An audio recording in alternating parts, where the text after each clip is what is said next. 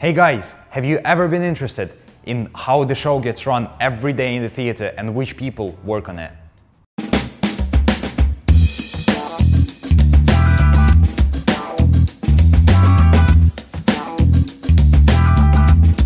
It's me, Dan Zagorii, again with you. I work as the technical director in the theater in UK and I know everything about the theater I work. So today guys, in this video, I'll tell you some operation roles of the theater and what people do during the performances getting started and going.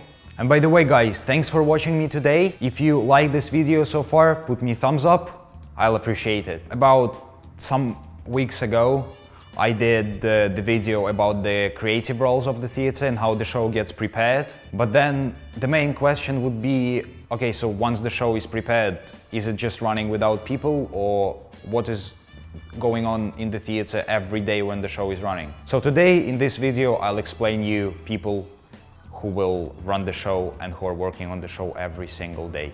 So the main role of the theater is a stage manager.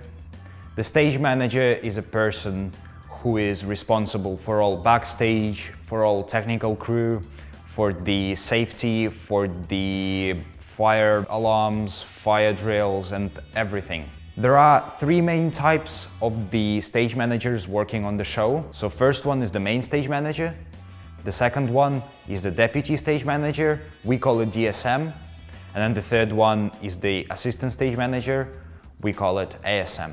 So now I'm going to explain you the differences between three of those people. So the stage manager is person who is just responsible for the backstage. In the meantime, when the show is not running, he is doing some actors' careers and then he is hiring some tech crew, so he's responsible for everything that runs in the theater every day. Deputy stage manager or DSM is person who is calling the show so he has a script in front of him and he just calls the lighting, sound, visual cues for the operators in the tech box to understand and to make everything in time. And the assistant stage manager, the ASM how we call him, he is responsible for the cleanliness on the backstage. He's responsible of the stage removements, of some props. He is taking care of um, like I don't know, any uh, decorations or any technical props, lighting and stuff.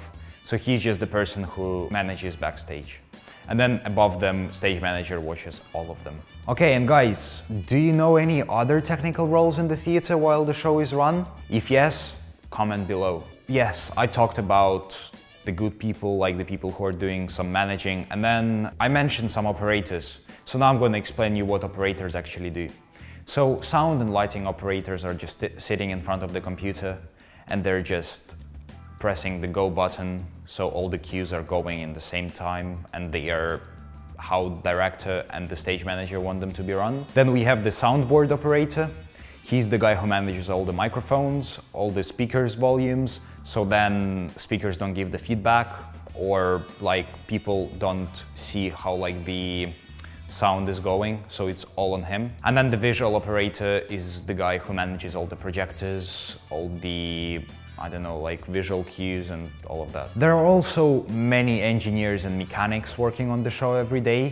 There are people who are monitoring all the electricity, all the power, they are taking care of the fire, if the fire exists in the theater, and then uh, they are also maintaining all the lights and sound so when the show is run, nothing can break.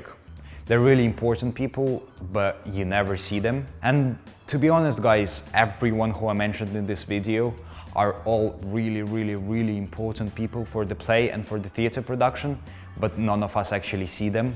So that's why you may not know all of them, but that's why I'm explaining it to you, because it's really tricky, but just to know they're really important and without any of them the show won't run at all. So in this video guys I've explained to you some operational roles and how the show gets run. So I told you about stage managers, um, maintaining department and then the operators. I guess this video was interesting for you and I hope you enjoyed it. If you enjoyed this video, um, go ahead and put me a thumbs up, comment below.